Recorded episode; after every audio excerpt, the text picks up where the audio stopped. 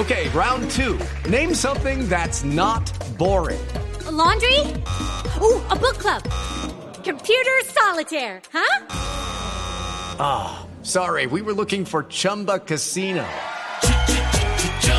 That's right. ChumbaCasino.com has over 100 casino style games. Join today and play for free for your chance to redeem some serious prizes.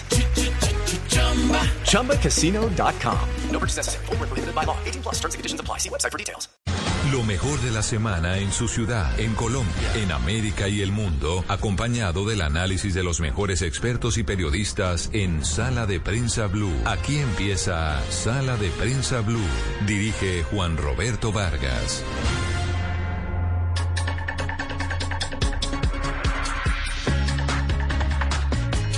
Muy buenos días a todos. Como siempre es un gusto acompañarlos hoy domingo después de las 10 de la mañana. Hoy es domingo 23 de mayo. Estamos eh, cerrando prácticamente el quinto mes del año en medio de unas circunstancias difíciles, complejas. Andreina, buenos días. Feliz domingo.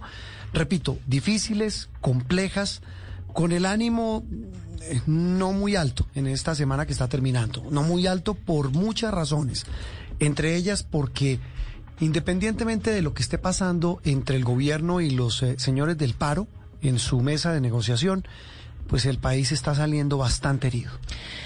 Pues es un cóctel de, de, situaciones muy complejas que todas se vieron, como bien sabemos, pues acrecentados con, el, con la pandemia, el, la pobreza, el desempleo y todo este descontento social, por supuesto, se, todos estos días se ha lanzado a las calles. Sin embargo, Juan Roberto, pues la invitación también es a verlo con un poquitito de optimismo, a pesar de todos Sí, los entré, tropiezos. entré como muy apocalíptico. Sí, porque después de todas las crisis, ojalá y esta crisis nos deje algo positivo y es, digamos, algún al- esas reformas sociales que tanto requiere nuestro país, que tanto está reclamando la gente y por supuesto que todo esto nos lleve a ser tal vez más conscientes, ¿no? También, Juliana, nosotros como ciudadanos, ¿cómo, cómo más podemos hacer para hacer de este país un país menos inequitativo, que creemos que finalmente ese es el gran problema que estamos enfrentando?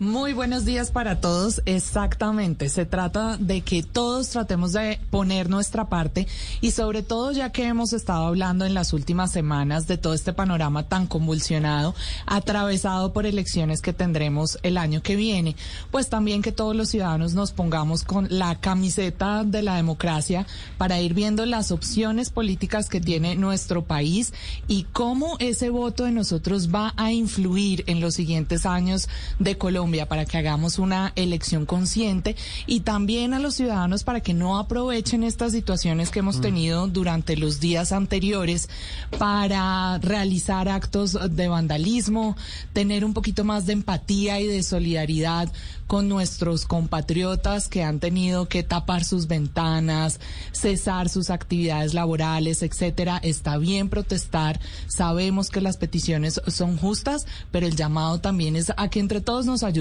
Juan Roberto. Sí, señora. Hace ocho días, hace exactamente una semana, y lo hemos hecho a lo largo de todos estos días de, de protestas, de jornadas, de manifestaciones, hemos, eh, le- les hemos abierto los micrófonos a prácticamente todos los sectores. Hace ocho días lo hicimos con los jóvenes, incluso con algunos de los que están en las protestas, incluso a los indígenas, a los campesinos. Hablamos con ellos, escuchamos sus razones. Pero esta semana muchos otros también han levantado su voz, entre otras cosas para decir no más bloqueos. Eh, no es un hashtag, esto no es una campaña, esto no es simplemente que vamos a, hacer una campaña para que levanten los bloqueos, simplemente vamos a poner, como lo hemos hecho, repito, a lo largo de estos programas eh, en sala de prensa Blue, eh, el dedo en la llaga de un tema que a todos, a todos nos golpea, ya está golpeando a la economía y de qué manera. El Consejo Gremial Nacional envió una carta el viernes, terminando la semana, a, al secretario general de la ONU, a la delegada para los derechos humanos de la ONU, a la Comisión Interamericana de Derechos Humanos, a todos los organismos multilaterales, lanzando un SOS. Les doy solamente una cifra. El sector productivo de Colombia, y no estamos hablando, excúsenme la palabra tan fea, no estamos hablando de los ricos, estamos hablando del país, del sector productivo, ha perdido en 25 días 14 billones de pesos. ¿Sabe qué es eso? Dos reformas tributarias. Las mismas que fueron el detonante de estas protestas que hoy nos tienen en esta situación.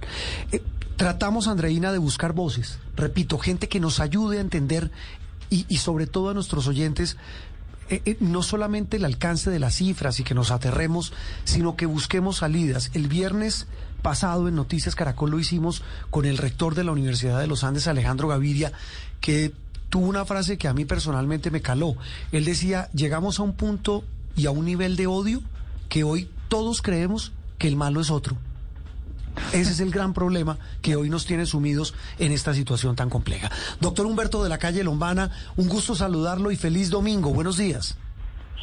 Buenos días, Juan Roberto.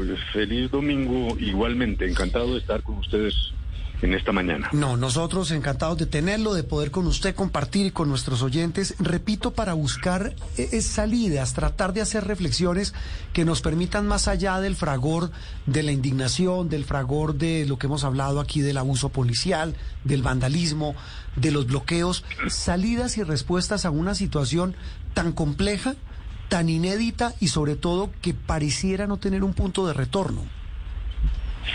Sí, me, gustó mucho la introducción, la mezcla entre un cierto pesimismo tuyo y el optimismo de Andreina, porque es que yo sí creo que esto tiene dos formas de verse, tiene las dos caras. Ahora, claro, estamos en la coyuntura y realmente muy angustiados. Eh, Juan Roberto, tú lo dijiste, esto es catastrófico lo que está pasando, pero dijéramos, por un lado, lo positivo es que hay una sociedad que reclama, que es más actuante, hay como más democracia en Colombia y más capacidad de la ciudadanía. Claro, con las manchas de violencia, vandalismo, que son absolutamente repudiables, pero el otro aspecto es el de el exceso, el, el, abuso del derecho a la protesta, que me parece que es algo que mm. está ya haciendo mucho daño y que puede conducirnos prácticamente a una guerra civil. Al final de la semana ya veíamos incluso en la zona occidental de Colombia gente armándose para romper los bloqueos. El bloqueo que conduce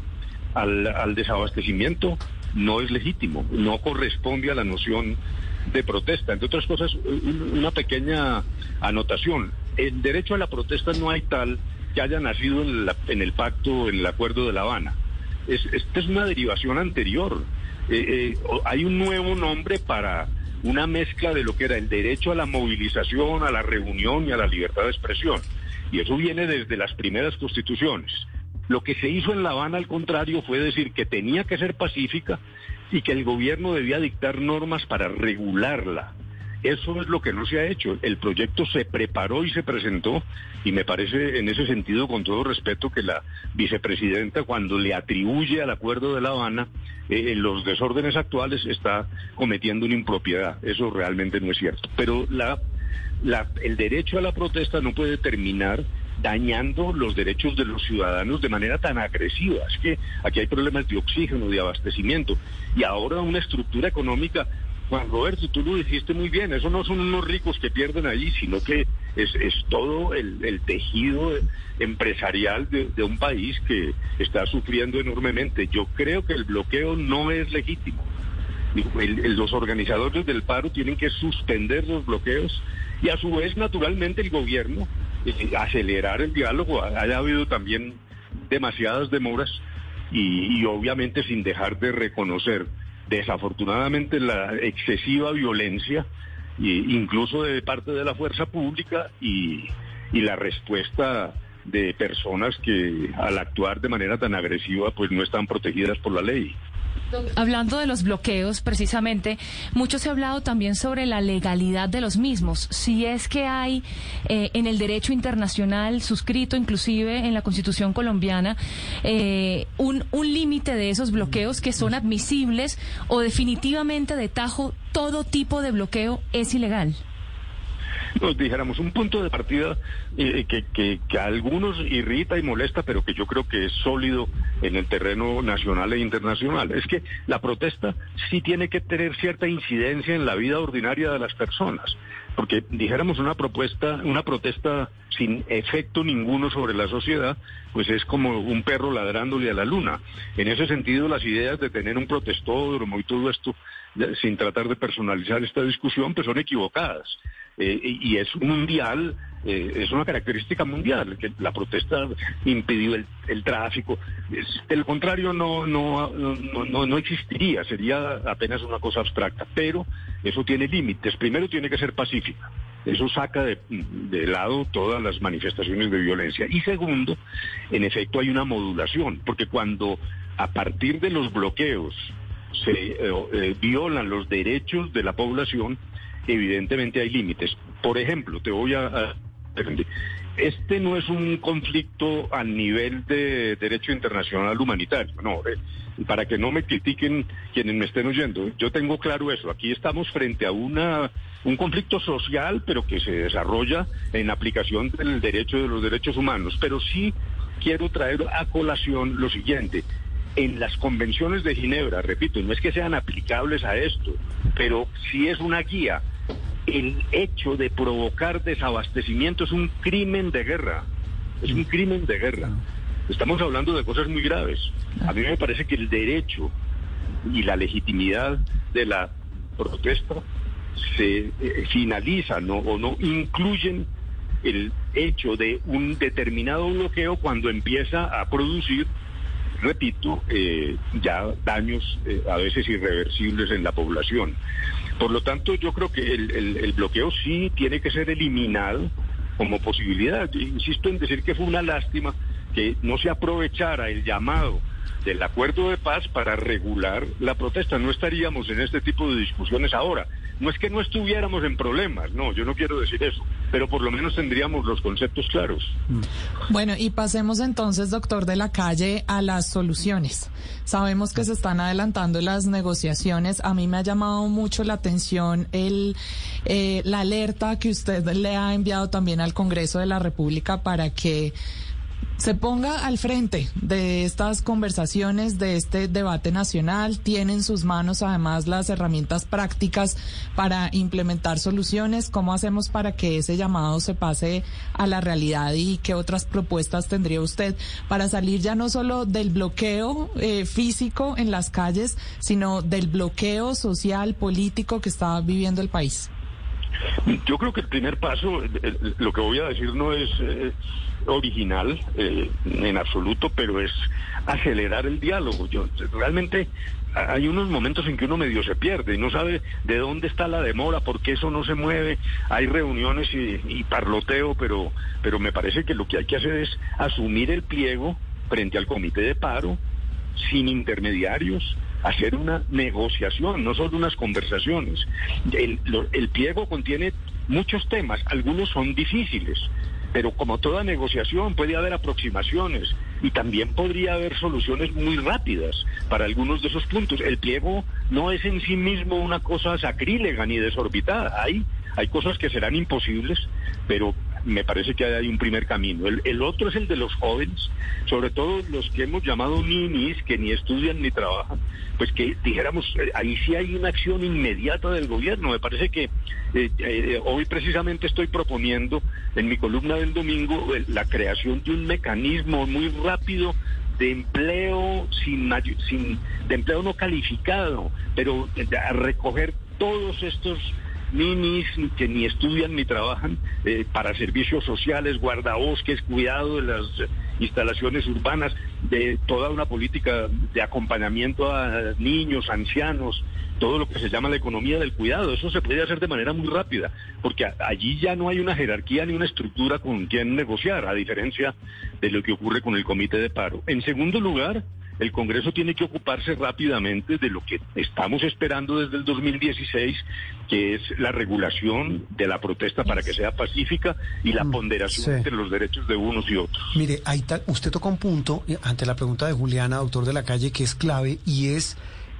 Eh, eh, ahora viene otro, yo no sé cómo es que se dice el, dicho coloquial, otra pata que le nace al cojo, y se lo digo porque lo he escuchado entre muchos de los que salen a marchar, es que tanta representación hay de la gente que está marchando en la calle en esa mesa del diálogo. Y se lo digo porque en el hipotético caso de que lleguen a un acuerdo, de que esto llegue a un feliz término, entre comillas, eh, ¿van a terminar los, los bloqueos? ¿Van a terminar las manifestaciones? ¿Van a terminar, por ejemplo, esto de el eh, Puerto Resistencia en Cali, el portal de la Resistencia aquí en las Américas, en Bogotá?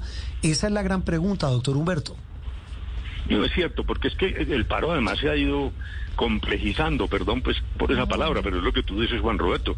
Han aparecido cosas nuevas, por ejemplo, eh, eh, se dice que los bloqueos no corresponden directamente al comité de paro. Entonces, dijéramos, en una situación tan compleja, pues hay que ir parte por parte. Frente al comité, que tiene una representación. A, mí sí me parece que decir que es que no representan a toda Colombia, no, pues el comité de paro es una cosa clásica. Hay, hay unas fuerzas sindicales y fuerzas de otra naturaleza que presentan un pliego de peticiones, eso pasa en todas las democracias y no, y no se le debe restar la legitimidad para los aspectos concretos que están planteando. Luego, eh, lo, que decíamos de todos estos temas de juventud, yo ahí dividiría también, una cosa son los estudiantes, donde sí es posible establecer, eh, dijéramos, una jerarquización, incluso a través de las propias universidades, se puede crear el espacio para atender. Los estudiantes tienen eh, muchas peticiones y muchas ilusiones, eso siempre ha sido así, pero en los temas propiamente educativos ya la matrícula cero es un paso adelante. Debió haber sido producto más bien de una mesa y no de decisiones unilaterales, pero bueno.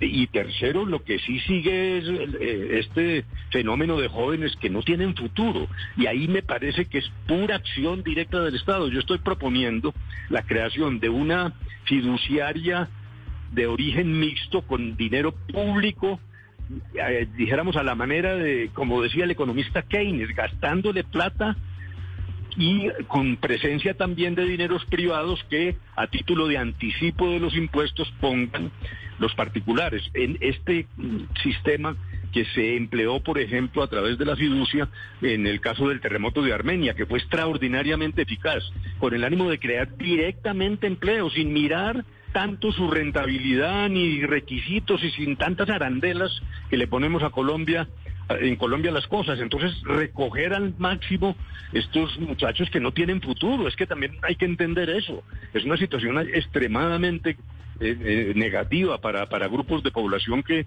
que sienten casi que ni tienen ciudadanía. Pues mire, doctor Humberto, eh, hoy puntualmente queríamos con usted eh, compartir con nuestros oyentes estas eh, tres o cuatro reflexiones de muchas que usted ha hecho. Nos faltaron muchísimas preguntas sobre el papel del gobierno, el papel de la clase política, si esto debe ser, como también lo decía Alejandro Gaviria el viernes en Noticias Caracol, el comienzo de un nuevo contrato social, más allá de una negociación con unos señores del paro, en fin, mucha cosa, pero lo volveremos a llamar, doctor Humberto. Muchas gracias. Claro que sí, gracias. Y al equipo y todos, eh, feliz día, feliz domingo. Muy amable. Humberto de la calle Lombana, ¿usted tenía qué preguntas mochilada, Andrés? No, pues es que yo con el, con, el doctor. Humberto me hubiese quedado eternamente. con el barril de preguntas. Lo, que quería decirle, que les comento a ustedes, y ha sido un comentario repetitivo. Y a los oyentes. Exacto, a ustedes y a los oyentes eh, especialmente, y es que el gobierno ha hecho concesiones, pero fuera de la mesa de negociación, y desde el principio comenzó a a, dar algunas puntadas de resolución, pero no se los, no se los concede como triunfos al comité del paro y eso por supuesto también es un problema y como el doctor de la calle es experto en negociación, pues hubiera sido interesante ver qué tenía él que decir al respecto, pero bueno, ya lo, lo empapelamos para una próxima oportunidad. La, con el doctor de la calle, la feria de los egos, diría alguien. Exactamente. Una pausa y regresamos en instantes en Sala de Prensa Blue.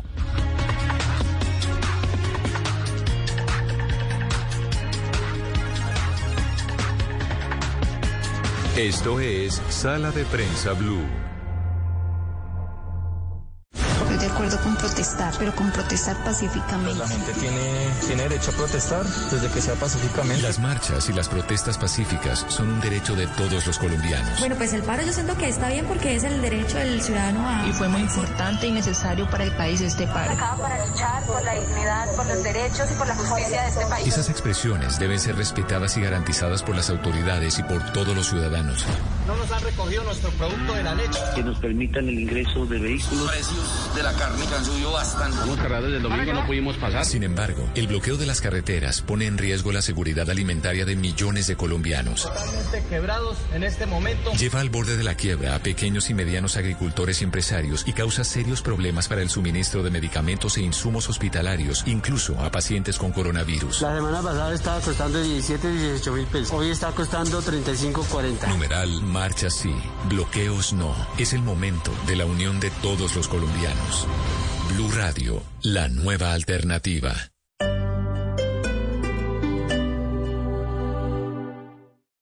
Esta es Blue Radio.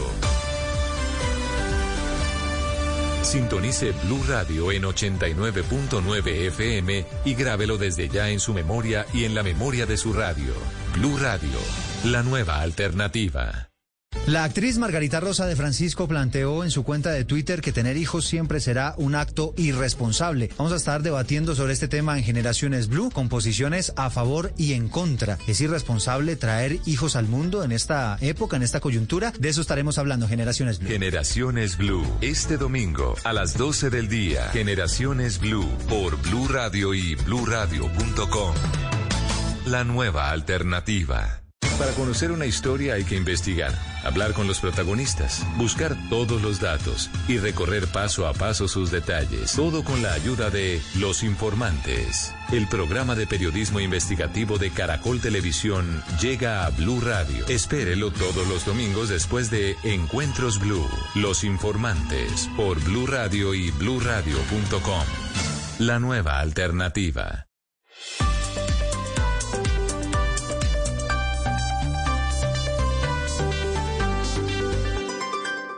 Callar y hablar. Callar sobre uno mismo es humildad. Callar sobre los defectos de otros es caridad. Callar cuando se está sufriendo es heroísmo. Callar cuando otro habla es delicadeza. Callar cuando no hay necesidad de hablar es prudencia. Callar cuando Dios nos habla al corazón es silencio. Callar ante el sufrimiento ajeno es cobardía. Callar ante la injusticia es flaqueza. Hablar de uno mismo es vanidad. Hablar debiendo callar es necedad. Pero hablar oportunamente es acierto. Hablar ante una injusticia es valentía. Hablar para defender es compasión. Hablar con sinceridad es rectitud. Hablar para rectificar es un deber. Aprendamos antes a callar para poder hablar con acierto y tino. Porque si la palabra es plata, el silencio es oro. Osvaldo Altamirano. Blue Radio. Voces y sonidos de Colombia y el mundo en Blue Radio y bluradio.com, porque la verdad es de todos. Las 11 de la mañana en punto. Actualizamos información a esta hora en Blue Radio. Hombres armados asesinaron al conductor de un campero que ofrece servicios de transporte en el municipio de Betulia, en Antioquia. En ese mismo ataque también murió una pasajera de 15 años y su hija, una bebé de tan solo cuatro meses, resultó gravemente herida. La historia completa, Valentina Herrera.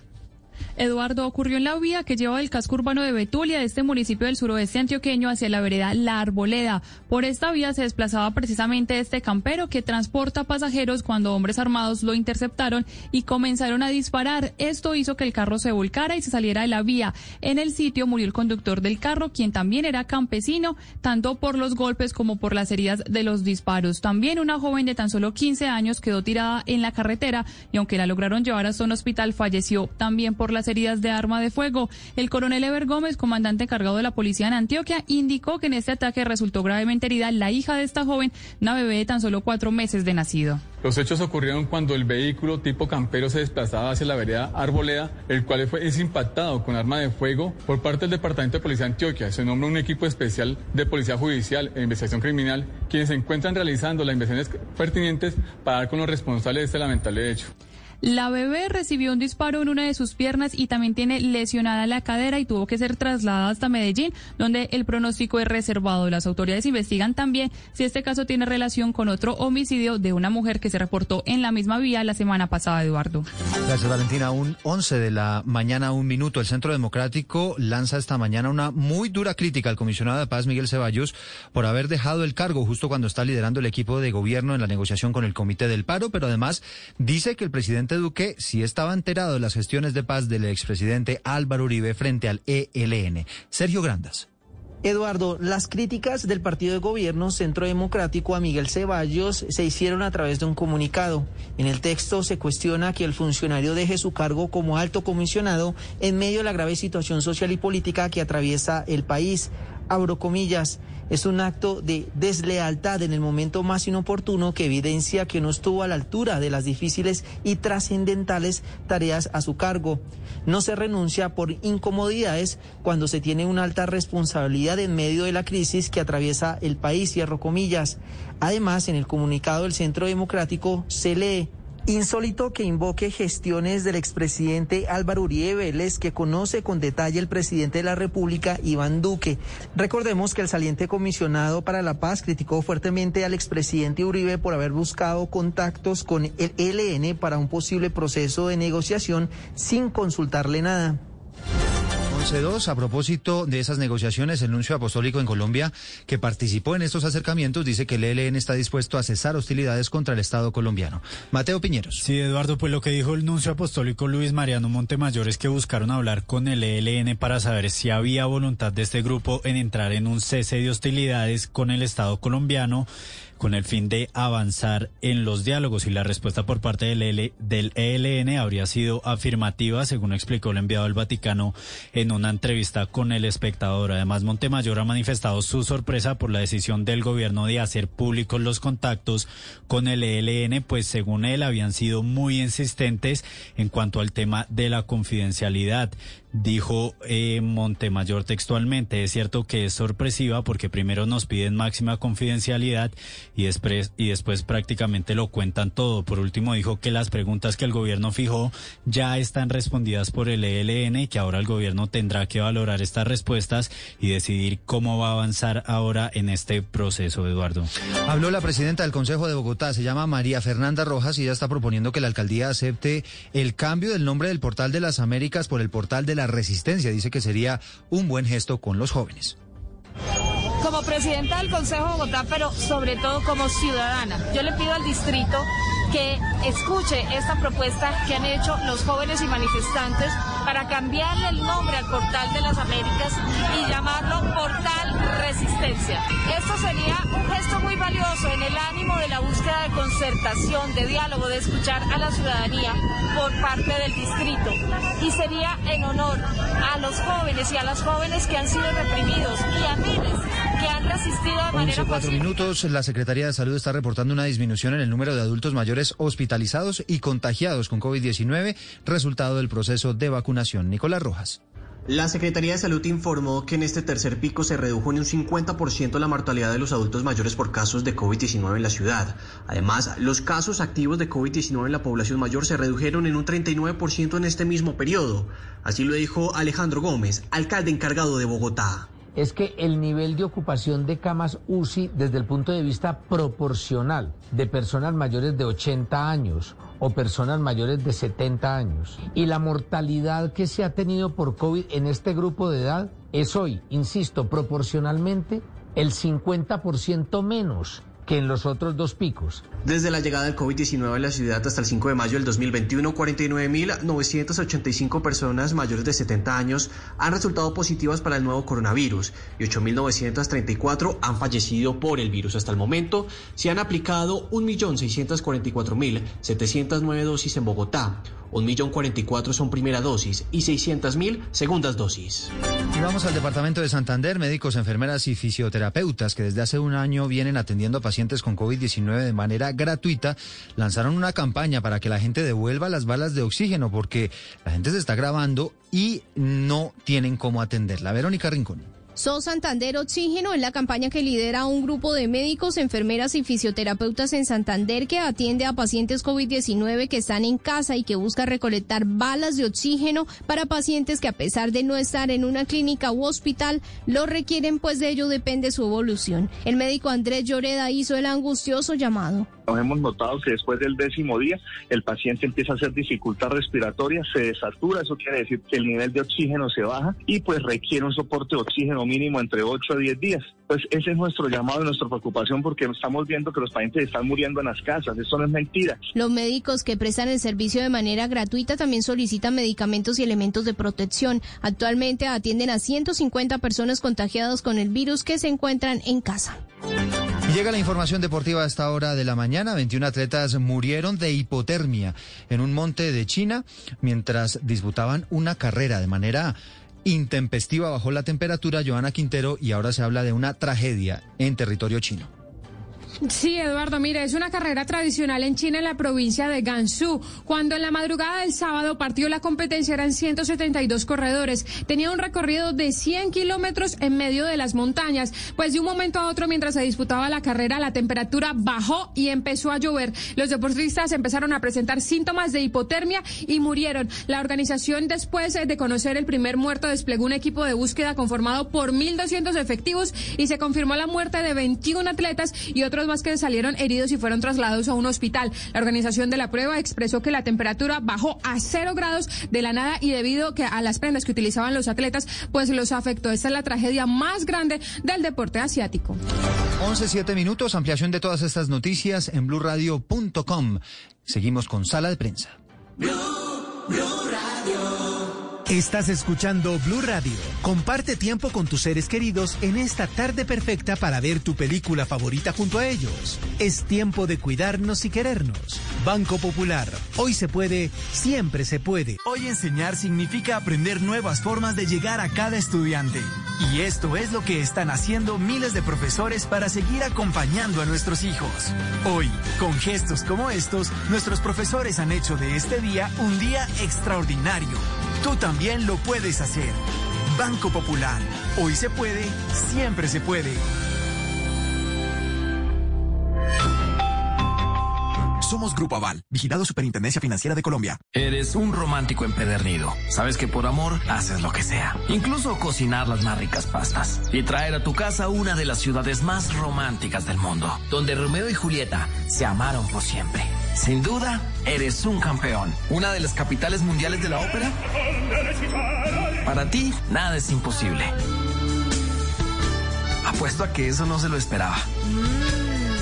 Pastas Verona. Si sabes de amor, sabes de pasta. Trabajamos pensando en usted. Llega la historia de una mujer dispuesta a demostrarle al mundo que para salir adelante solo se necesita coraje y un gran amor por sus hijos. Mujer, el poder de un corazón valiente. Lunes a viernes 3 y 30 de la tarde después de Noticias Caracol del Mediodía. Por Caracol Televisión. Tú nos ves. Caracol TV.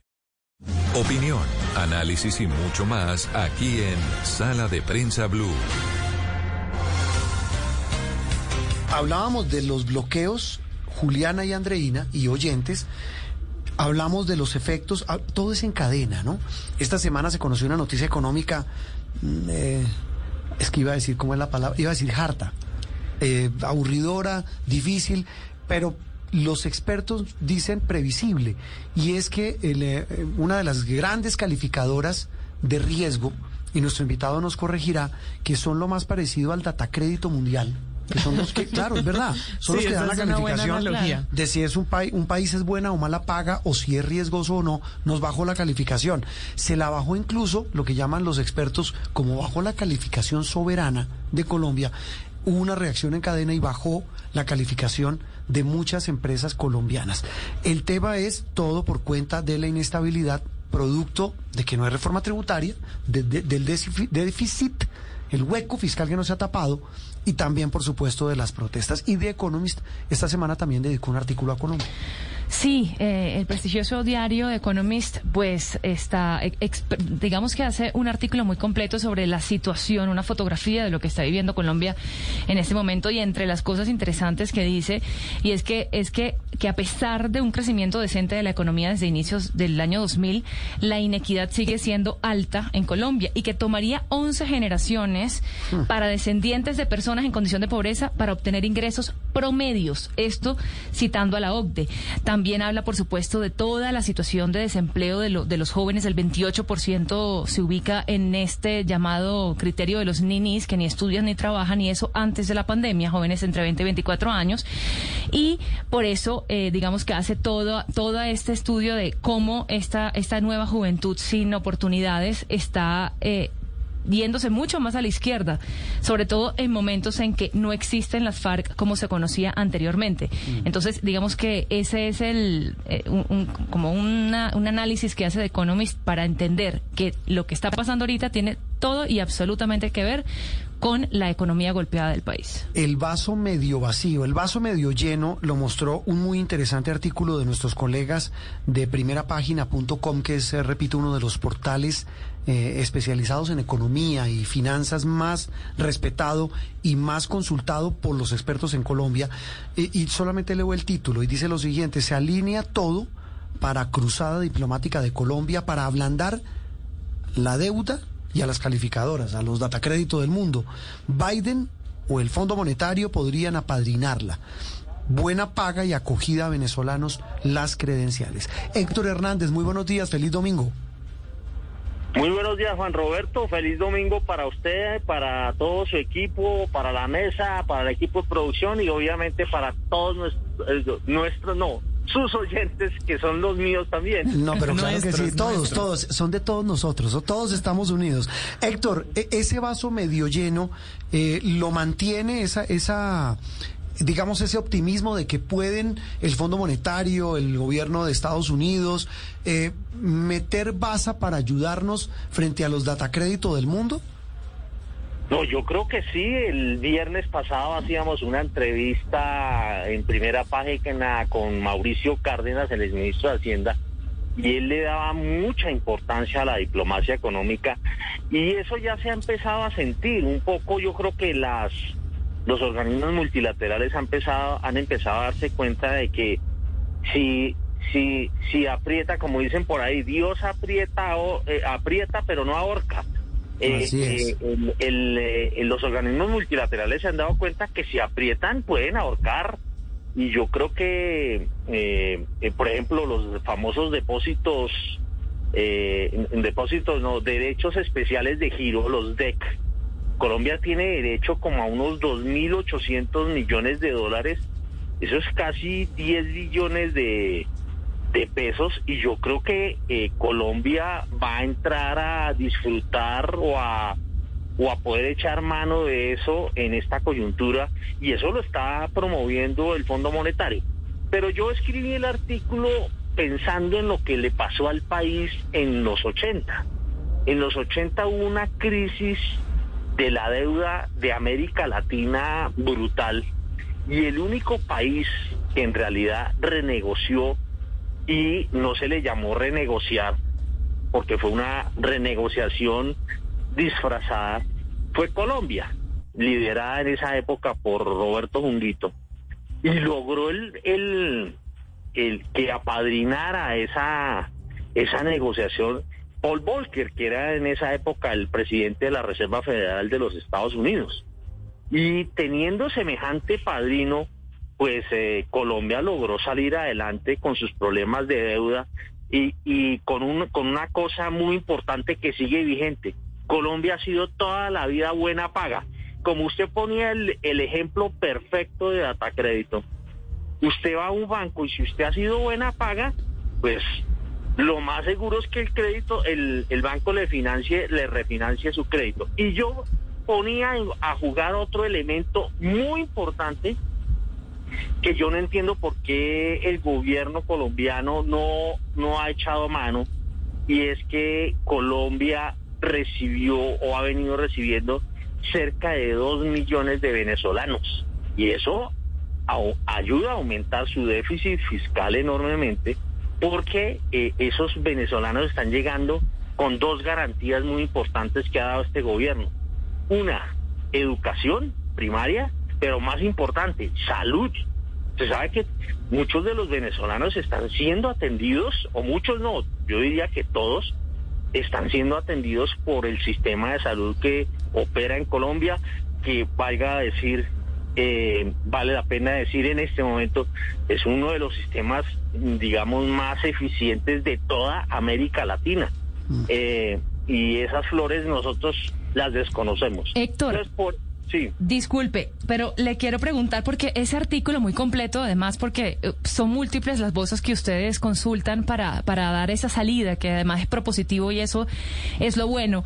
Eh, se escribió antes de que hubiese dos cosas. Primero, mo- los movimientos ministeriales que vimos, que son pues la nueva canciller y también eh, el ministro pues Restrepo, que, eh, digamos que son los dos según usted en el artículo, son los, estas dos carteras son las llamadas a iniciar esa ofensiva diplomática económica. Quiero preguntarle, de un lado, si ve bien, bien calificados a estas dos personas eh, para, ese, para ese trabajo, y luego también lo escribió antes de que Standard Poor's le quitara el grado de inversión a Colombia. Entonces le quisiera preguntar si ya no es muy tarde para esa ofensiva diplomática o si eso todavía se puede revertir. No, yo creo que sigue siendo muy importante porque las ayudas, eh, eh, eh, nosotros no dependemos, o sea, las calificadoras, como volvemos al ejemplo del data crédito, data crédito puede decir que no está usted en condiciones para el crédito, pero de pronto el banco le da el crédito por la, por el, por la trayectoria que trae. Pu- puede que le cobre más, ¿no? Y puede que sí, Sí. puede que le cobre más, pero más, de, sí. de- de pronto lo refinancia. Y todo se debe a que eh, Colombia arrastra una imagen enorme de buena paga. Entonces, eh, eh, pueda que las calificadoras digan que no, y además con otra cosa importante, en este momento las negociaciones serían con eh, los tenedores de bonos. Sin embargo, sin embargo, no, de pronto no hay necesidad de ir hasta allá, eh, pero se pueden ablandar las otras dos calificadoras, ¿no? Eh, hay dos calificadoras que no han hecho su pronunciamiento y además con otro ingrediente que lo escribía Arturo Galindo, el codirector del Banco de la República, ex codirector del Banco de la República, que decía todavía no se sabe cómo va a salir la reforma. Ah. O sea, de pronto la reforma tributaria va a tener una cosa interesante y de pronto Standard Poor's se precipitó en habernos bajado la calificación. Eso lo plantea eh, el excodirector que está en Washington y que hoy en día es... ¿Y a los ministros Eh, cómo los ve? No, yo creo que ganó mucho. Yo, yo respeto mucho a Carrasquilla y a mí se me hace que Carrasquilla era un, un tipo técnico muy bueno, pero en, en el. Tan, tan técnico que resultó pésimo ministro, Héctor. No, no, no. Digo, políticamente, es que en Colombia la muñeca política juega mucho, ¿no? Es que, es que el ser ministro de Hacienda hay una condición que a veces se les olvida a los gobiernos tener presente. Y eso es reafirmando lo que usted está diciendo, Juan Roberto. Y es Ah. que tiene que tener un grado político enorme. Claro. O sea, Juan Manuel Santos, si usted compara a Juan Ah, no. Santos o a Oscar Iván Zuluaga o a... eh, em, El mismo Rudolf Holmes. Ah, No. bueno, eh, no, Sí. no, Rudolf era... eh, es, eh, Santos y, y Oscar Iván eh, Mm. no eran que fueran expertos en sumar, ¿no? O sea, no sumaban mucho. Ah.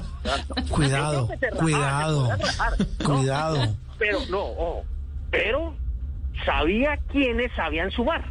Mm. Y entonces Sí. eso eso hace la diferencia. O sea, y, y eran en materia política, eran unos animales Unos políticos. monstruos, eso sí es cierto. Unos monstruos. Y entonces eso le da la ventaja. Mucho, eh, lo que no tiene por el lado técnico, que para eso tiene sus viceministros técnico y el otro, pues lo tiene por el lado político, que yo creo que esa era, eso era lo que adolecía Carrasquilla. Y además el nuevo ministro Restrepo está haciendo una cosa que no había hecho Carrasquilla. Está hablando con la gente, se está, se está eh, rodeando, eh, eh, opi- escuchando opiniones. ¿Usted qué piensa? Yo he sabido que él ha hablado con exministros del gobierno Santos y eh, pues está en la jugada tratando de arreglar este, esta tormenta, ¿no? Héctor, el objetivo de esa diplomacia económica sería conseguir los recursos que estamos necesitando, pero abriría también más el hueco fiscal que tenemos, que justamente uno de los objetivos de la reforma tributaria, además de poder seguir financiando los programas sociales, era mirar cómo hacemos para cubrir ese hueco fiscal que tiene Colombia. Entonces, si estamos buscando cómo cerrar ese hueco, pero nos vamos a ir a endeudar más ¿Ahí será que sí iríamos por el camino correcto? Es que yo creo que uno de los problemas que hemos tenido es que estamos pensando mucho en cumplir la plana y no estamos pensando mucho en, eh, en tratar de eh, superar la crisis. Arriesgarse un poquito más. Si, si, nosotros tenemos gente que no está comiendo, ¿no? Eh, y tenemos empresas que se están frenando, yo tengo que dedicarme o buscar que los recursos vayan para la gente que no tiene cómo comer y para que reactivar a las empresas. Porque si usted no tiene eso, ¿usted qué saca con, tener, con cumplir una meta fiscal si en realidad se le está muriendo el país? Entonces usted, al reactivar la economía, va a tener gente que pueda comer más y va a tener gente que pueda pagar los impuestos. Eso es más o menos, Héctor, la analogía de Atacrédito, pero se la pongo así, es como si usted es cumplido pagando la cuota del carro, pero no tiene ni para hacer mercado. Exactamente, exactamente. Héctor, eh, eh, Héctor, Alejandro Gaviria, el ex rector de los Andes, nos decía el viernes en Noticias Caracol en una entrevista donde habló de, pues, de lo divino y lo humano y de todo lo que está pasando en Colombia. Él dice, mire, lo primero que hay que hacer y coincide con ese, con ese diagnóstico suyo, esta es para terminar, Héctor, que hay que hacer urgente un plan Marshall. Él dice, hay que, él dice, hay que hacer un plan para frenar esta devastación social. Es decir, estamos hablando de tener empatía, esa técnica económica de la que usted habla y que usted maneja al dedillo, pero aplicada a ayudar a la gente que hoy no tiene, si nos decía él, para una comida al día. Claro, no, no, no, es que, no, y hay una, hay una propuesta que me gustó mucho de, de de de, de, quién será fue director de crédito público en el, en cuando la época de Junguito él se llama eh, se me olvidó el nombre que él es caleño él es ahorita está radicado en Cali. Eh, y él nos decía eh, que que una de las cosas es dedicarse a, a inventarse temas productivos que los tiene que financiar el Estado, o sea, generar empleo. Porque si usted no genera empleo, mm. hay un problema es berraco, pero si usted da empleo eh, masivo... No, pues la gente tiene con qué comprar, tiene con qué comer. Como dice, como dice aquí uno de nuestros jefes, ¿con qué llevar el pan a la casa? Sí, sí, sí, sí, eso, eso, es, eso es lo clave. Yo creo mm. que eh, uno de los problemas eh, es pensar mucho en el en el tema de, solamente cumplir con la tarea y con la plana y, de pronto nos podemos quedar colgados de la brocha por estar pensando en, en, en, en cumplir eh, eh, a rajatabla lo que dicen los cánones de, de, de, de, los libros de texto de economía. Exactamente, menos teoría y más práctica. Empezamos hablando de macroeconomía y terminamos hablando de un tema fundamental, tener empatía, Héctor. Héctor, un abrazo, feliz resto de domingo. Óigame, ojalá que pues esto llegue a buen camino y me gusta que el, que el programa apunte a eso, a tratar de dar luces Esa es la clave. salidas en esta coyuntura tan difícil para todo el mundo, ¿no? sí, señor. Héctor, un abrazo, feliz domingo. Lo mismo, muchas gracias Juan Roberto y a todos. Héctor Hernández, director y gerente de primerapágina.com, hablando de soluciones a la crisis económica en Colombia.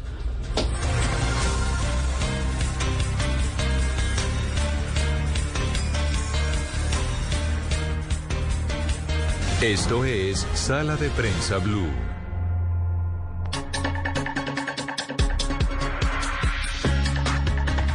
Avanzamos en esta mañana de domingo en sala de prensa Blue. Oiga, me quedó sonando una, una revelación que hizo el viernes, terminando la semana, el ministro de Salud, Fernando Ruiz. Es que, ¿cómo es? Eh, es que es de dos números. Dice que es doble tercer pico. Doble, tercer, pico. Un doble tercer pico. Eh, eh, doctor Carlos Álvarez es el representante de Colombia para en la lucha contra el COVID-19 ante la OMS y es uno de los especialistas que más hemos consultado en estos últimos meses por esta pandemia. Doctor Álvarez, un gusto saludarlo. Muy buenos días, Juan Roberto, y a todos los oyentes de, sala de prensa. Eh, doctor Álvarez, ¿cómo es eso de que tenemos doble tercer pico? ¿Usted nos ayuda y ayuda a nuestros oyentes a entender qué, en qué significa? Bueno, significa que, estamos en unos eh, modelos, o mejor, en los modelamientos de, las curvas epidémicas, hay como esa, curva que vemos ahí y se espera eh, un cierto crecimiento, por lo menos se, puede predecir. Cuando las cosas cambian, hace que dentro de ese crecimiento máximo que puede tener, puede haber un crecimiento adicional por cambios en comportamiento, por otras razones, y entonces eh, es lo que probablemente uno diría coloquialmente que estamos teniendo un pico dentro del pico una curva que está creciendo más de lo que se esperaba que pasara. Es decir, se puede predecir que con ese crecimiento y con las medidas que se hacen, la curva caiga en uno o dos semanas o tres semanas. Si la curva no cae o incluso sube más de lo que está eh, eh, predicho o, pre, o, sea, o sea predecido con los modelos matemáticos, pues se podría hablar que realmente está creciendo más y eso es lo que, como digo, coloquialmente se podría decir que está hay un, pico dentro del pico, ¿no? E, ese es el peor de los mundos. E, hoy por hoy, doctor Álvarez, con este anuncio de que tenemos doble tercer pico, con la situación que estamos viviendo en ciudades como Bogotá, usted me corrige, Valledupar, lo que está pasando en Pasto, en algunas del eje cafetero, ¿estamos en qué momento de este tercer pico? ¿En qué circunstancia estamos ahora?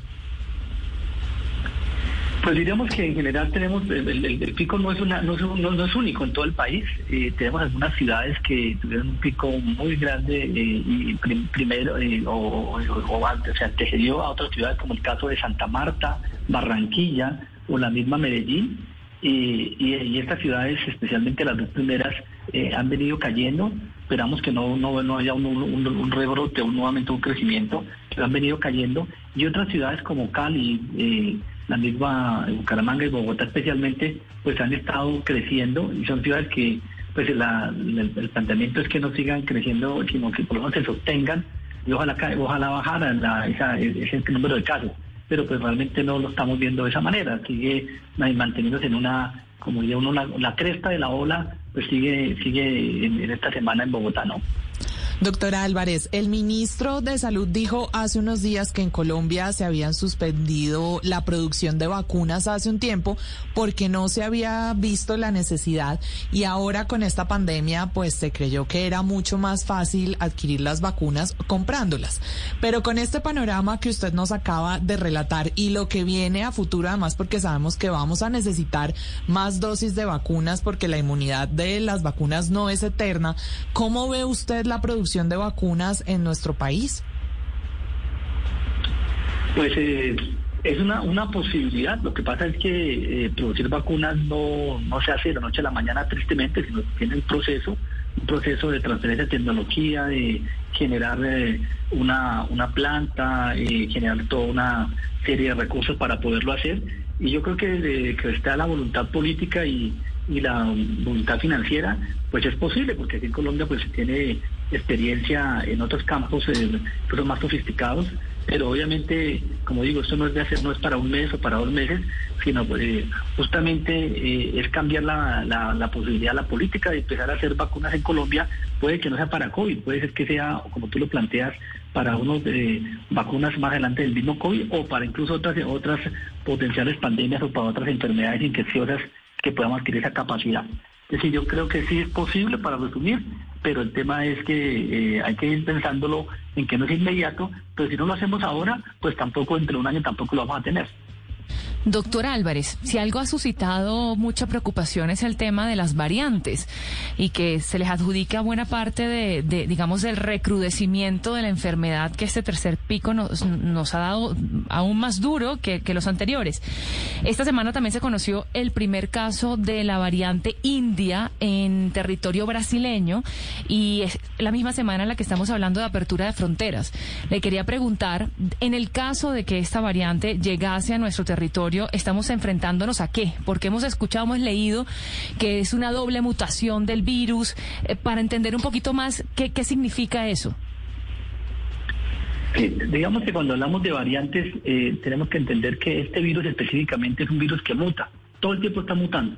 Sin embargo, muchas de esas mutaciones no llevan a nada o no, no, no, hacen probablemente, si, si, lo comparamos con otras cosas, eh, esperaríamos que el perrito al mutar cambió el color del pelo o cambió el color de, los ojos, pero no tuvo ningún impacto. Acá muchas de esas mutaciones no generan ningún cambio dramático, pero otras, que son las que se llaman ya variantes, hay unas que empiezan a hacer mutaciones y empiezan no, a cambiar el pelo los ojos, sino empiezan a tener una mayor capacidad para transmitirse eh, y, incluso podrían ser un tema un poco más agresivas, incluso más letales.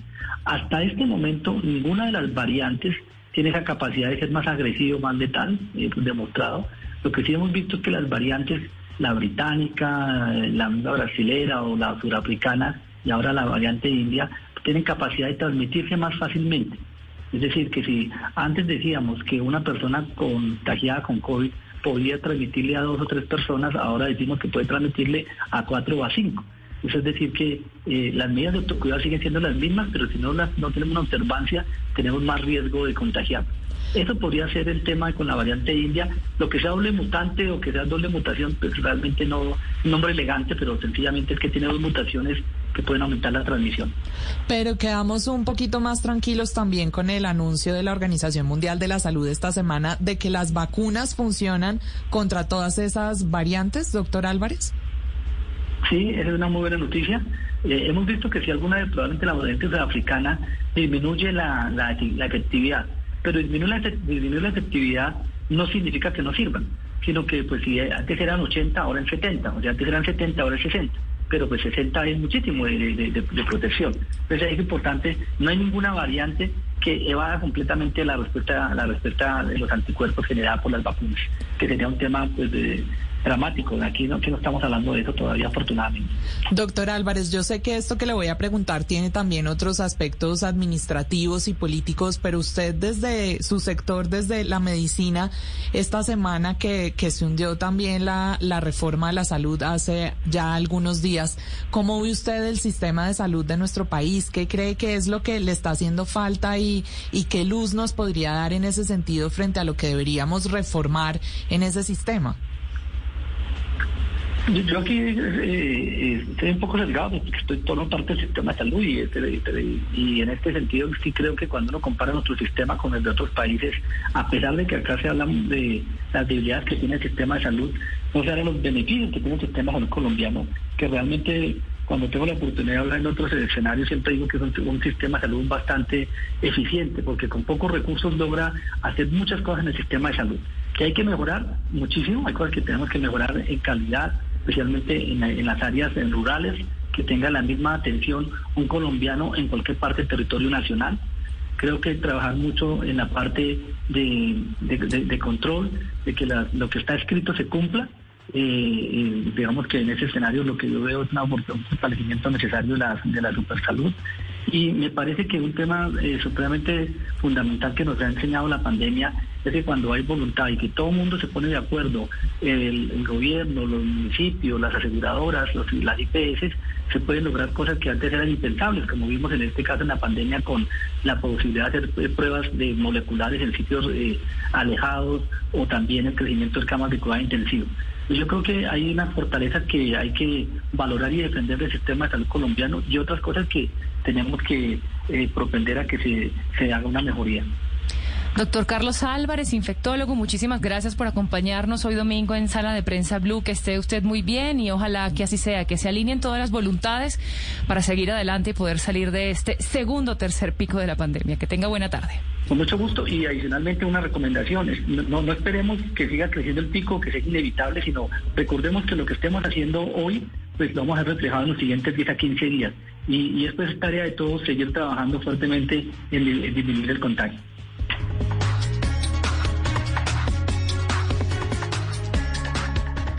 Opinión, análisis y mucho más aquí en Sala de Prensa Blue.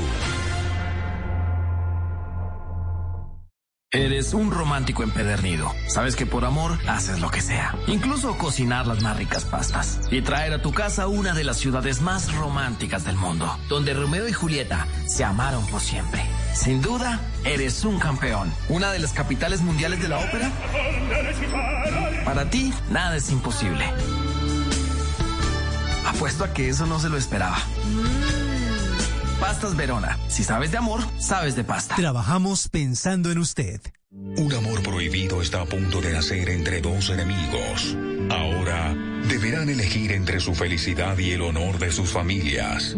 ¿El amor superará a la venganza? Ergay. Gran estreno mañana después de Mujer por Caracol Televisión.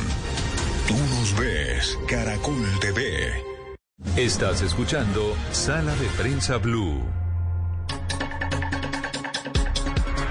Seguimos en sala de prensa Blue y Julián, algo que yo no le he preguntado a usted, ¿usted qué tan futbolística es? Yo me vuelvo futbolística en los grandes eventos futboleros. Ah. Y ahí sí me vuelvo muy futbolística. Igual de yo. resto se me baja un poquito la emoción. O sea, ¿tiene equipo nacional o no?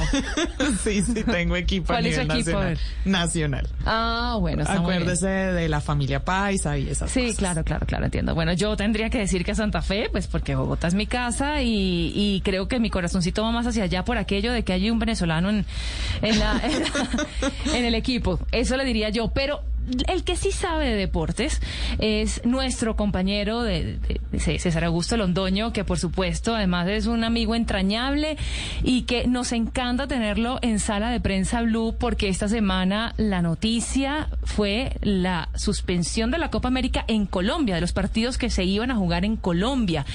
Y yo quisiera preguntarle a usted, César Augusto, usted es un periodista deportivo, sin embargo, por supuesto, eh, acucioso observador de la realidad nacional y seguramente tendrá también su opinión respecto a esta decisión. Con la, como le- me encanta saludarlo y cuénteme, César Augusto, cómo le tomó esta suspensión de la Copa América en Colombia.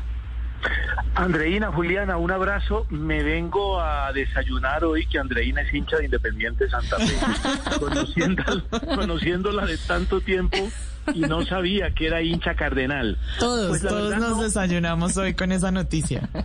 Claro, la verdad es que no, no me sorprendió la suspensión de la Copa América. Ya venían eh, dándose situaciones que hacían muy difícil la realización de la Copa América en Colombia.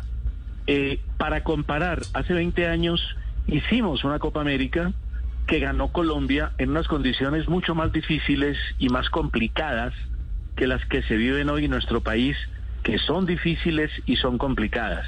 No me sorprendió, me sorprendió fue la estrategia que trató de plantear el gobierno colombiano, que hizo una reunión eh, esta semana, el día jueves, y no invitó a la gente de la federación y tomaron la decisión de solicitar un aplazamiento que no parecía ni posible ni real, con el argumento de que querían una Copa América con público, cuando ya el presidente de la Conmebol había dicho unas semanas atrás que la Copa América se iba a realizar sin público.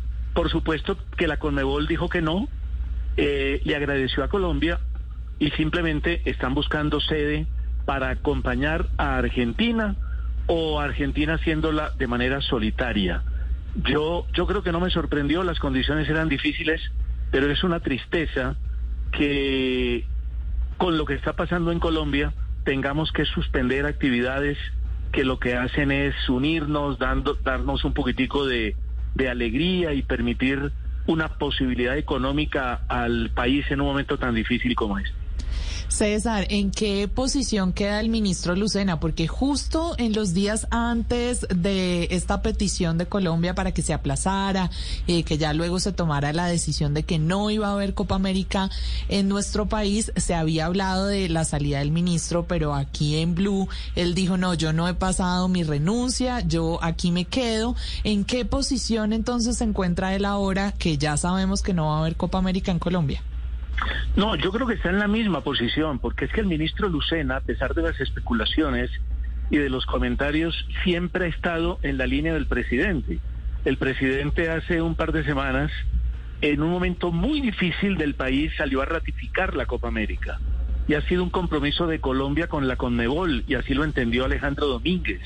Y el ministro ha estado exactamente en la misma línea que ha sido la línea de los directivos del fútbol colombiano. Lo que pasa es que el fútbol se ha vuelto un instrumento político. Primero porque ha sido blanco de críticas por la manera como la dirigencia nuestra ha manejado el fútbol a nivel de federación y demás. Y segundo, porque eso visibiliza la acción de la protesta.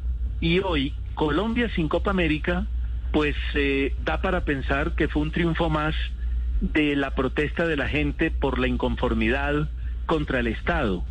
Y ese es el tema, pero a mí me parece que el ministro y el gobierno, el presidente exactamente, y sus ministros todos han estado en la misma línea de querer hacer la Copa América, pero de no poderla hacer ahora por lo que sucedió el jueves anterior. César, ¿y usted lo ve como un triunfo de la protesta social?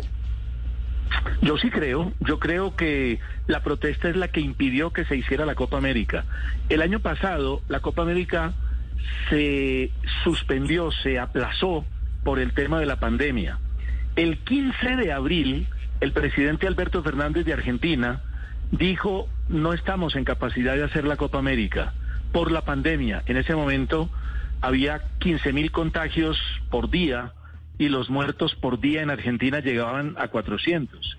Y resulta que hace cinco días, cuando se presentó la situación en Colombia y parecía que nuestro país no podía hacer la Copa América, el mismo presidente Fernández salió a decir que ellos podían hacer solos la Copa América. Ese día que lo anunció, los contagios llegaban casi a 30 mil y ese día fallecieron 745 personas. Son oportunidades momentos de decir esto le conviene al país, nosotros lo podemos hacer. Lamentablemente Colombia no lo hizo y no lo hizo por el paro, por las protestas, por algunos vándalos que no dejaron hacer algunos partidos de Copa Libertadores en Barranquilla y en Pereira y que voltearon completamente la posibilidad de hacer una Copa América en nuestro país. César, usted habla de momentos y esto se lo pregunto desde mi ignorancia al respecto y es, ¿qué tanta memoria hay en el mundo del deporte? ¿Qué tanto nos va a marcar esto para mm. próximos eventos deportivos a los que nos postulemos y que de pronto en el, en el escenario internacional digan, mm, ya no les tenemos tanta confianza? La memoria de la gente es muy mala pero la memoria del mundo no es tan mala. Y Colombia resulta siendo el único país que ha renunciado a un campeonato del mundo en 1986, a una Copa Mundo de Fútbol y ahora renuncia a la Copa América. Pero recordemos que la UCI ya le había quitado la semana pasada a Colombia la posibilidad de hacer una parada de la Copa Mundo porque iba a ser en Cali y la situación en Cali estaba bastante complicada. Seguramente que ese es un acto negativo en este país no somos, no somos capaces de hacer eventos cuando estamos en medio de situaciones difíciles, pero es que en medio de situaciones difíciles hemos estado toda la vida. Nosotros aquí lloramos los muertos que desafortunadamente no deberían suceder por lo que pasa en el paro y en los enfrentamientos entre los ciudadanos y la policía. Pero es que entre el año 2018 y 2019 asesinaron 883 niños menores de 10 años en Colombia. Y no hubo algarabía, y no hubo protestas, y nadie dijo absolutamente nada. Que ha sido un país desafortunadamente violento, donde la gente es víctima de diferentes hechos todos los días. Esta vez las víctimas salen de una protesta que no debería tener víctimas, que debería ser pacífica, que debería ser tranquila, porque en el mundo se han logrado muchas cosas sin necesidad de la violencia pero aquí le combinamos violencia y hacemos cosas que no deberían suceder. César, pero no sé si le estoy entendiendo bien. ¿Usted cree que nosotros en Colombia sí estábamos en capacidad de garantizar los eventos de, de la Copa América o en términos de, de la prudencia por la coyuntura sí era mejor que no la hiciéramos? Pero a ver, yo les pregunto una cosa, ¿ustedes están trabajando hoy? ¿Están cumpliendo con su deber, con su actividad profesional? Así es. Sí, señora, aquí muy juiciosas desde las 10 de la mañana. Estamos todos trabajando, pero si llega un vándalo, si llega un grupo de gente y ataca la sede de nuestras emisoras, pues seguramente que no lo podemos hacer y tendremos que recurrir a la autoridad para proteger el trabajo. Eso es lo que no ha hecho el gobierno. Yo no he visto autoridad para proteger el trabajo. Aquí hay cosas que son absurdas. La gente eh, pide y reclama eh, honestidad y atacan los bandidos que se roban la plata en el gobierno y resulta que eh, desfalcan supermercados y atacan comercios, piden empleo y atentan contra las empresas que producen empleo. Dicen que quieren menores impuestos y en Colombia los impuestos los pagan los ricos. Entonces es un tema de autoridad. En el partido de Junior frente a River había a las 3 de la tarde una manifestación de personas en paz que protestaron contra el partido.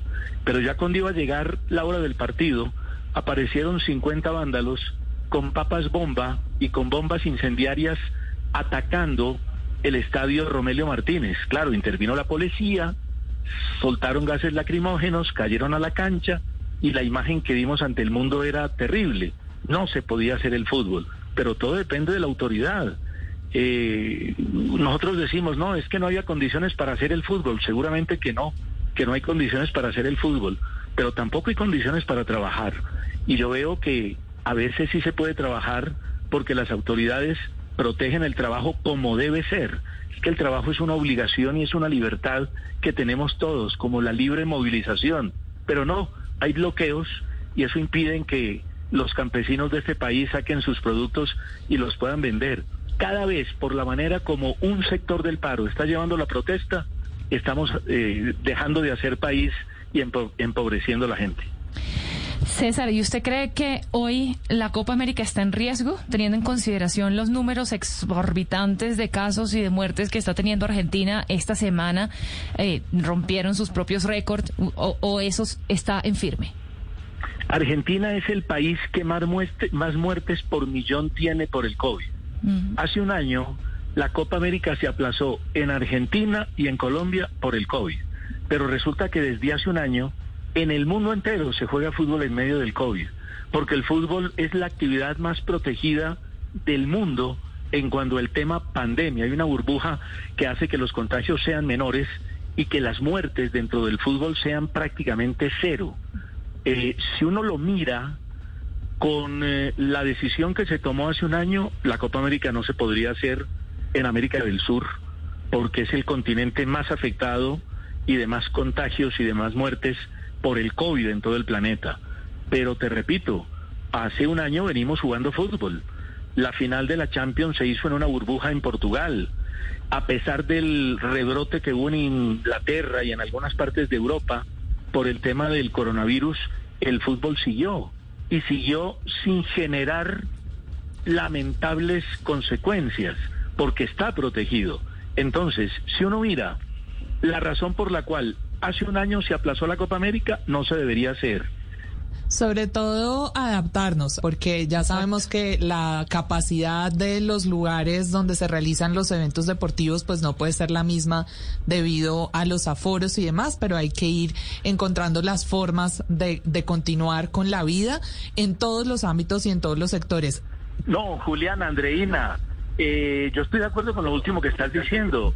La, vida tiene que seguir y la actividad productiva no se puede parar. Que la protesta es válida, por supuesto, y que la apoyamos y la respaldamos pacíficamente también. Y la Copa América seguramente que se va a hacer. No sé si en Argentina únicamente o se le va a adicionar otro país, porque los compromisos comerciales son muy grandes y porque el mundo no puede seguir perdiendo dinero. Y el fútbol es una actividad de trabajo como cualquiera. Entonces yo creo que la Copa América igual se va a hacer en otras partes distintas a Colombia. Bueno, pues esperemos que todos estos eventos regresen también muy pronto, César, aquí a nuestro país, porque esta vez nos quedamos con los crespos hechos.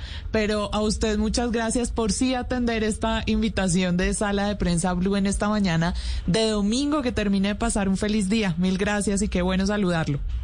A ustedes muchísimas gracias. Me encanta saludar a Andreina, que no la saludaba hacía mucho rato y se va a hacer en Colombia una Copa Mundo de BM Diana Pajot. Ojalá pueda hacer y la deje hacer de manera normal.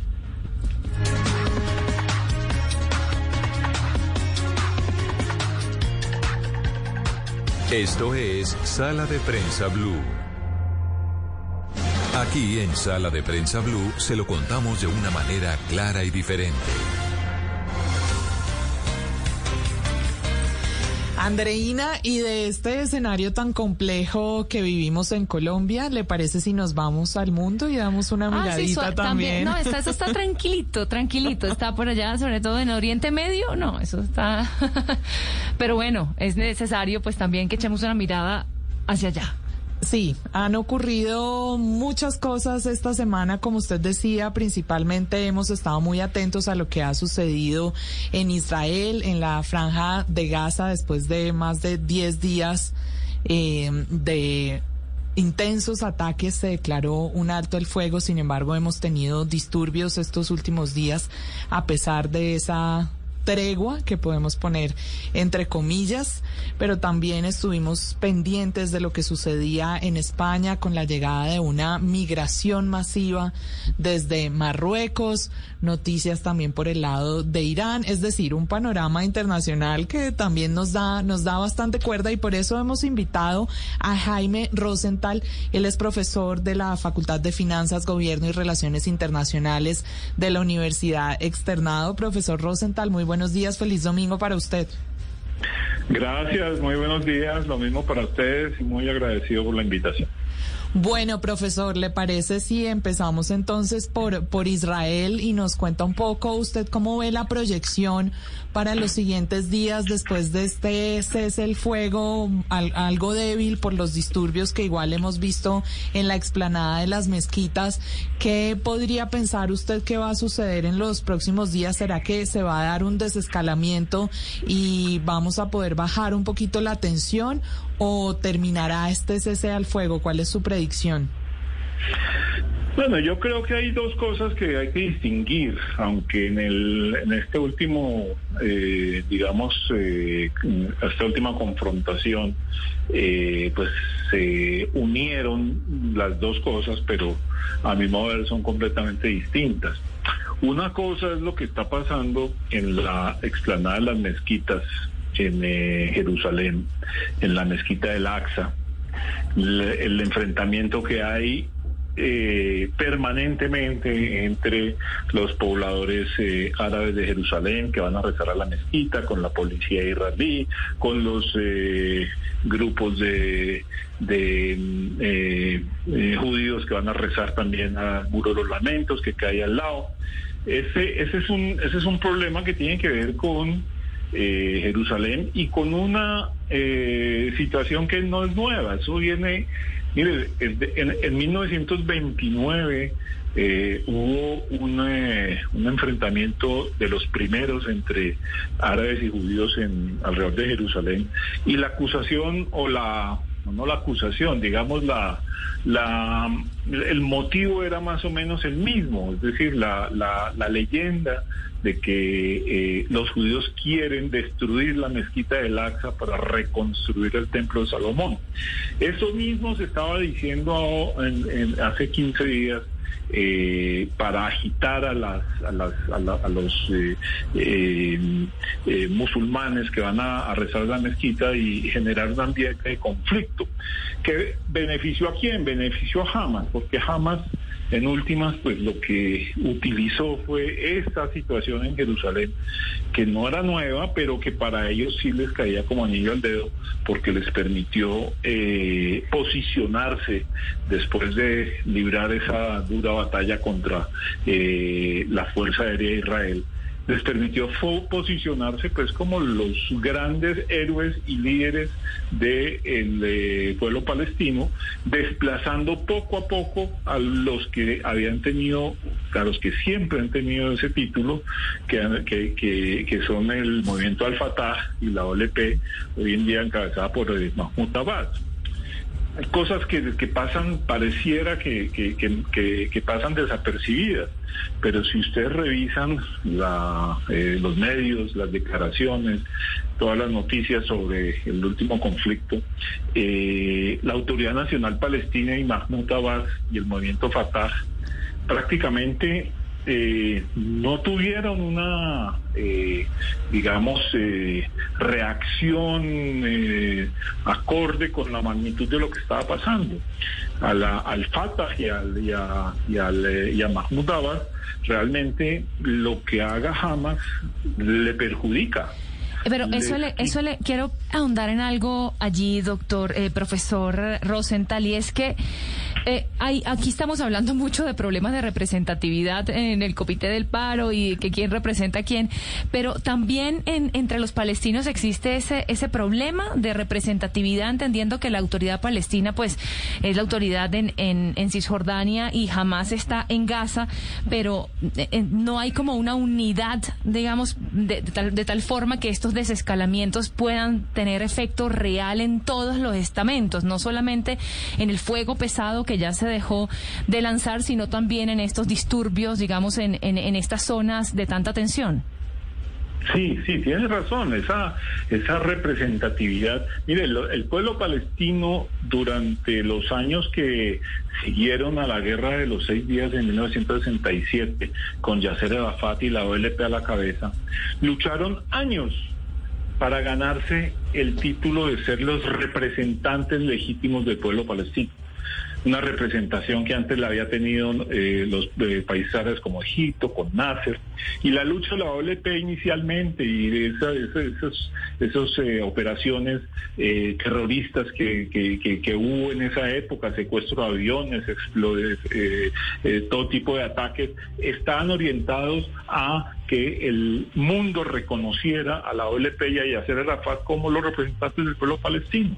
Y esa representatividad, esa representatividad se mantuvo hasta prácticamente 1987. ¿Qué pasa en 1987?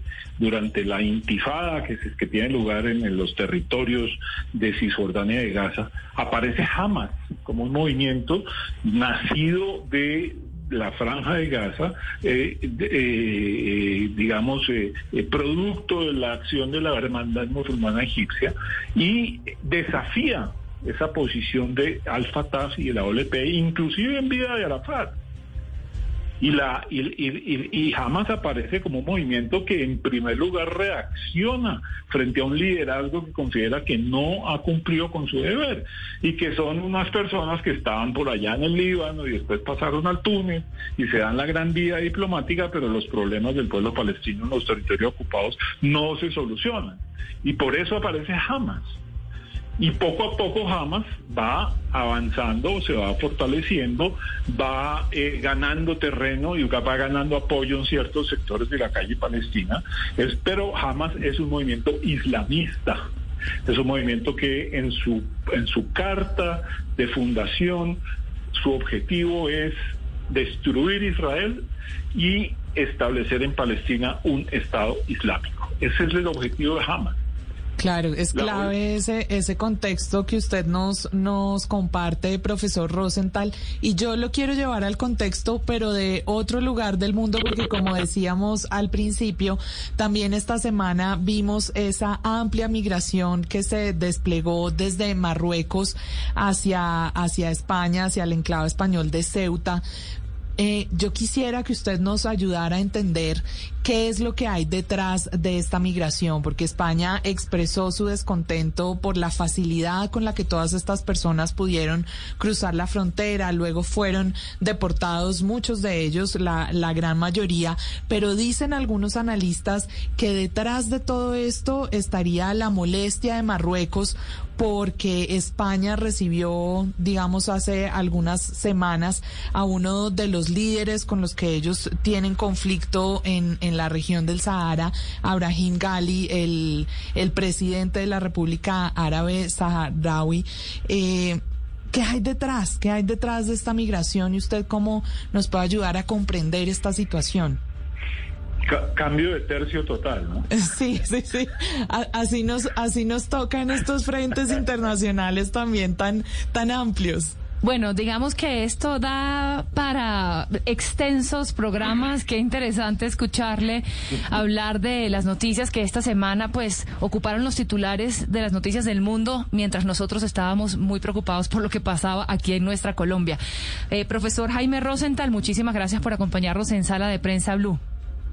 Bueno, Mo, muchas gracias a ustedes. Es que nos gustaría, Andreina, quedarnos aquí también en la hora del almuerzo, pero bueno, nos va a tocar dejarlos ir. Ah, bueno.